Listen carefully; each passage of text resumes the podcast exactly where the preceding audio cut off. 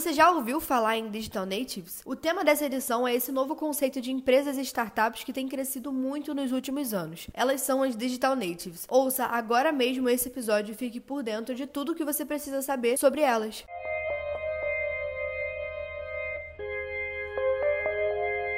Oi, gente, eu sou a Stephanie e esse é o Cloudcast, o podcast aqui do IPNET. E aqui a gente traz dicas para melhorar a sua produtividade e a comunicação na sua empresa ou no seu trabalho como estudante e especialista da área. Além disso, a gente também aborda novidades e inovações no mercado da tecnologia. E hoje no Cloudcast a gente vai receber o Thiago Diniz para falar um pouquinho sobre as Digital Natives. Tudo bem, Thiago? Fala, Stephanie, tudo bem? Primeiramente, obrigado, tá, pelo, pelo convite. Eu tô super honrado e é um prazer muito grande é, falar para um tema tema tão relevante. É, espero que a audiência goste bastante. É, me apresentando, né? Eu sou o Thiago Diniz, como você bem disse. Eu sou do time comercial da IPNET. Eu sou do do time de Customer Onboarding. Então, acho que só para contextualizar e o pessoal entender, é, é, a forma que a gente trouxe, né, a nomenclatura que a gente trouxe para mostrar o carinho que a gente trata, né, as empresas, os nossos clientes nessa jornada. Então, o meu papel é, é entender um pouco melhor, né, as necessidades, os desafios das empresas e como que a gente consegue ajudar as melhores soluções quando a gente fala de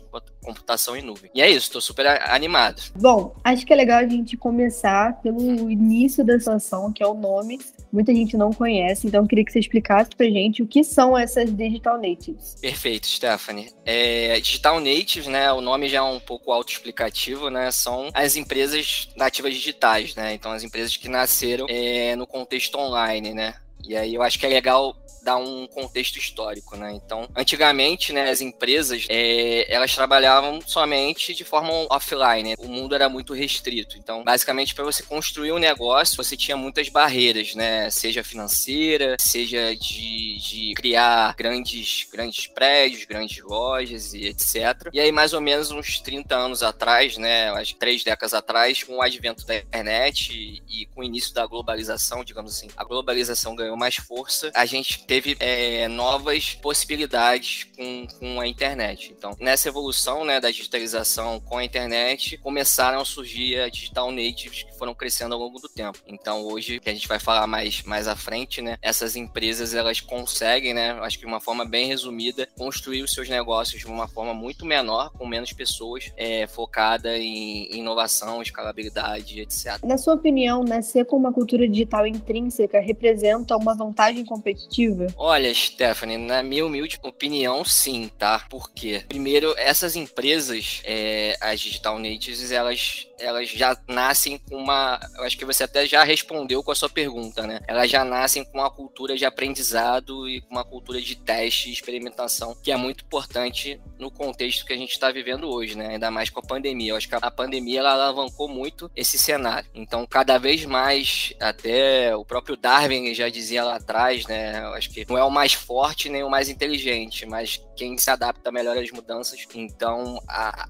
eu vejo essas empresas com muito, muito mais flexibilidade e adaptabilidade às mudanças é, comparado a um, a um, cenário mais tradicional, tá, Stefano? Então, eu acho que essa cultura de aprendizado, essa cultura de experimentar, testar, que vem muito do Lean Startup, né, e que vem muito do é, Customer Development, né, que é desenvolvimento do cliente, né, o olhar mais para o cliente, são, são essenciais e constroem né, essas vantagens competitivas quando você compara com um cenário mais tradicional. Sim, eu acho que até algumas é, dessas empresas que a gente pode citar, até para contextualizar melhor para quem está ouvindo, é, Digital Native seriam empresas como o Nubank, como Andar, como o nosso parceiro que é Viajar Barato, é, empresas que já nasceram nesse panorama digital e que provavelmente durante esse período de pandemia que a gente teve não precisaram daquela loucura de meu Deus, temos que migrar para nuvem correndo, porque eles já estavam lá.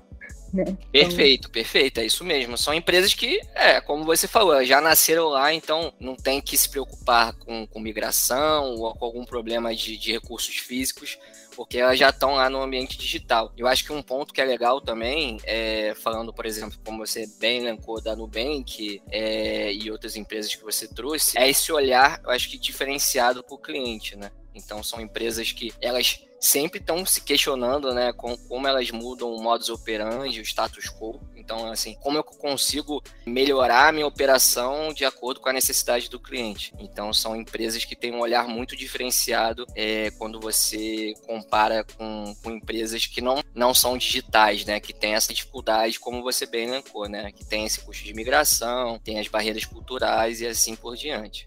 Sim, também são empresas que é, a gente consegue dizer que elas conseguem manter os custos de operação mais baixos, né? Logo aumentando dessa forma o lucro delas. E a gente hoje tem vivido um boom no avanço tecnológico, né? Nos últimos anos, principalmente. Isso acontece sempre, mas é porque com a inteligência artificial, enfim, várias outras tecnologias novas, isso tem acontecido muito mais rápido. E a tendência é que isso aconteça cada vez mais, que ele seja cada vez mais é, acelerado. E a tecnologia, ela nunca vai retroceder. Então, nascer na nuvem, como a gente falou um pouco antes, é um benefício. Entender a necessidade de estar presente no digital também, mas existem outras vantagens que essas empresas tradicionais podem obter se transformando digitalmente. Então, é, na prática mesmo, quais são os maiores benefícios de ser uma digital native? Olha, Stephanie, é, assim, os maiores benefícios que eu vejo de ser uma digital native, é, eu acho que primeiro é, é ter essa facilidade em estar tá sempre se atualizando com as novas tecnologias, com as novas tendências. Isso é um ponto super positivo. Como você falou, inteligência artificial, machine learning, IoT, por exemplo, internet das coisas, não são coisas que elas não desconhecem, né? Elas já, em algum momento na jornada ali, dentro da empresa, elas trabalharam ainda trabalham ou estão desenvolvendo em cima dessas tecnologias. Então, para elas é muito fácil é, trabalhar com essas tecnologias e acompanhar esse crescimento né, dessas tecnologias para desenvolver os seus negócios. Como, como eu falei, né, eu acho que esse foco no cliente, que acho que é até legal voltar um pouquinho atrás, né? Antigamente o foco era muito desenvolvimento de produto, né? Então as empresas desenvolviam um produto e, e aí vendia para o mercado e, e, e vendia isso em massa, né? Com, a evolução né, da tecnologia, da computação em nuvem, hoje quem detém a informação são os consumidores. Então, essa lógica de desenvolver produtos olhando para o cliente ela é determinante para a sobrevivência do negócio, né? E aí a computação em nuvem ela ajuda muito isso, seja na parte de, de infraestrutura, né? Você ter uma infraestrutura escalonável, flexível para conseguir suportar, né, digamos assim, é, a parte também, como você falou, de machine learning, para você conseguir prever algumas ações, entender o comportamento do cliente, por exemplo, e fazer algumas indicações é, de produtos, etc. Então, acho que volta muito naquele ponto, né, Stephanie, de, de ter essa cultura de aprendizado, experimentação, foco no cliente, que, que, como a gente falou, traz essa vantagem competitiva e traz essa diferenciação, seja no desenvolvimento de, de novas soluções para o mercado e até para entrar em novos mercados e novas oportunidades de negócio. Perfeito. Essas empresas que não são digital natives, né, não nasceram no digital, mas elas gostariam de implementar mais tecnologia na organização delas, qual dica que você daria? Legal, ótima pergunta, Stephanie. Eu acho que a primeira dica, não achar que é algo temporário, tá?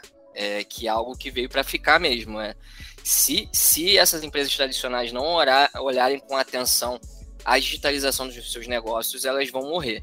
E aí tem vários exemplos, né? Blockbuster, Kodak, etc., que acabaram não se adaptando e acabaram morrendo. Então, assim, acho que a primeira dica é você olhar é, o que está acontecendo e ver que não é meramente uma passagem, mas é algo que veio para ficar e aí, como a gente falou, a pandemia acelerou muito. Acho que o segundo ponto é olhar para dentro de casa. Então, entender qual é o meu core business, entender qual é o meu diferencial competitivo e como a tecnologia ela consegue alavancar isso. Ou, por exemplo, entender melhor a jornada do meu cliente ou entender melhor a cadeia de valor do meu cliente. E aí, o que eu quero dizer com isso, né? Hoje, com a digitalização, com a computação em nuvem, você consegue tanto encurtar a jornada do cliente, quanto entender melhor os, os comportamentos do cliente, seja com análises é, do comportamento, taxa de conversão e etc. Eu acho que esse é um ponto super importante, tá? Eu acho que por último é fazer parcerias estratégicas. Então, é ter um parceiro estratégico como a IPNET para ajudar a acelerar, alavancar essa entrada na computação em nuvem.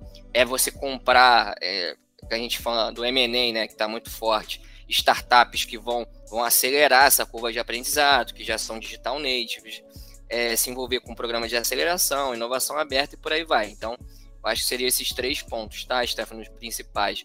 É primeiro entender o que está acontecendo, né? entender que não é uma mera uma mudança pontual, mas é que veio para ficar. Segundo, fazer uma análise interna e olhar tanto para o seu mercado quanto para fora. E eu acho que a última fazer parcerias estratégicas como a IPNET, por exemplo. Além disso, né, a gente também tem a, aquela ideia da, das ferramentas de colaboração, né, que vão dar maior liberdade de criação para os colaboradores, o que é uma empresa que já nasceu no digital, já, já começa com esse pensamento de não ter que ser um trabalho onde está todo mundo todo dia no escritório, todo mundo todo dia junto, já tem mais essa ideia de home office. Mesmo antes da pandemia, muitas empresas que já tinham é, começado no digital já tinham essa visão de que o trabalho, o futuro do trabalho não é presencial 100%, é híbrido ou então remoto. E maior segurança também, né? Acho que é uma, uma coisa legal que, o, que a nuvem oferece pra gente redução de custos, né? E como você falou, escalabilidade, enfim, vários benefícios. E como que você acha que a IPNET pode auxiliar os negócios de quem está pensando em inovar e se adaptar a esse cenário agora? Legal, Stephanie. Assim, eu acho que a gente pode dividir em diferentes cenários. Né?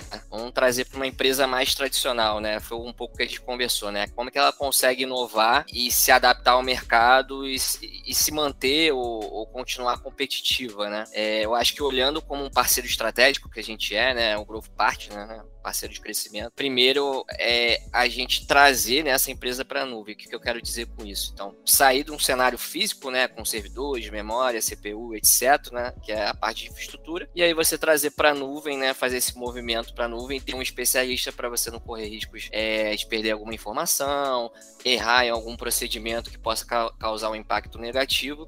Então, assim, para uma empresa tradicional, acho que esse seria o primeiro movimento, né? Trazer, sair um pouco parar um pouco de, de, se preocupar com coisas mais operacionais e trazer para a cloud, né, com, com o nosso apoio para você focar mais no core business, você focar mais em inovação, é, você focar em realmente coisas que vão agregar valor para o seu negócio. E, e, um ponto que é legal, Stephanie, é até sair um pouco dessa questão do TI ser muito uma área de, de, de operacional e ser uma área mais estratégica, né? Então ela está mais atrelado à área de negócios para construírem juntos é, inovações de fato, né? Olhando para uma digital native, também tem algumas separações, tá? Quando você fala uma digital native menos madura, o que, que eu quero dizer com isso? Que está ainda no, no MVP, né? Construindo seu protótipo para testar, experimentar, é, procurando seu go-to-market, né? Que seria a melhor adequação do mercado com o produto. Eu vejo é, trazer, eu acho que essas novas tecnologias, tá? Eu vejo que muitas ainda não conhecem, porque o Google, por exemplo, o Google Cloud, ele tem mais de 100 soluções só no Google Cloud. É, tem o Google Workspace da parte de colaboração, então trazer essas novas tecnologias, né? Segundo, é como aplicar de fato pensando em inovação. Então, o que eu vejo muito é trazer novas ideias, novas, novas perspectivas, que não vão ajudar não só a inovação, mas também no sentido de otimização, né? Então, como que eu consigo é, inovar, né, testar, experimentar de uma forma mais rápida, mas que o meu custo, né, que o meu investimento ele não aumente é, da mesma forma. Então, assim, esse acho que são os principais pontos que a gente tem ajudado tanto no cenário mais tradicional quanto no cenário mais de empresas mais voltadas à inovação. E eu acho que o último ponto, tá? Acho que só para encerrar, quando são digital natives mais maduras, né? O que, que eu vejo que a gente consegue ajudar muito geralmente são empresas que cresceram de uma forma muito rápida, né? Muito acelerada. E aí, qual, qual é o problema disso, né, Stephanie? É a dor do crescimento, né? A gente cresceu de uma forma muito acelerada, a gente tinha 5, 10 pessoas, a gente, a gente tem 100, 300, 500, e, e muita coisa ficou para trás. E aí a gente ajuda muito nessa parte, como você falou, de governança, de segurança, de ver se realmente eles estão ajudando nas melhores práticas, enfim, então arrumar um pouco a casa, né? Pensando em correr menos riscos e pensando na estrutura organizacional da empresa como um todo. E o segundo também entra nessa fase de inovação. Então a gente discutir com eles, entender quais são os planos, aonde que eles querem chegar, como que eles querem chegar, quais são os desafios e a gente discutir juntos para a gente conseguir inovar de fato é, de forma que a gente fala, né? A gente brinca quatro mãos, né? Então acredito que são essas formas net ela consegue ajudar em diferentes cenários, tá? Então é isso, gente. Muito obrigada, Thiago, por ter topado participar desse episódio do Cloudcast. Eu que agradeço, Stephanie. Muito obrigado. Espero que a audiência tenha gostado e conta comigo. Gente, então eu vou linkar aqui embaixo o LinkedIn do Thiago, caso vocês queiram entrar em contato. Além disso, também tá linkado aqui embaixo o site da IPNET para você entender um pouco mais. Lá vocês podem ter acesso a alguns cases de sucesso que a gente tem com Digital Natives e vários outros conteúdos que podem agregar muito no seu dia a dia. E por hoje foi isso, gente. Não se esqueçam de compartilhar com seus amigos que gostam de tecnologia e inovação ou que trabalham na área. E esse foi o Cloudcast, mantendo a sua cabeça na nuvem. Até o próximo episódio. Tchau!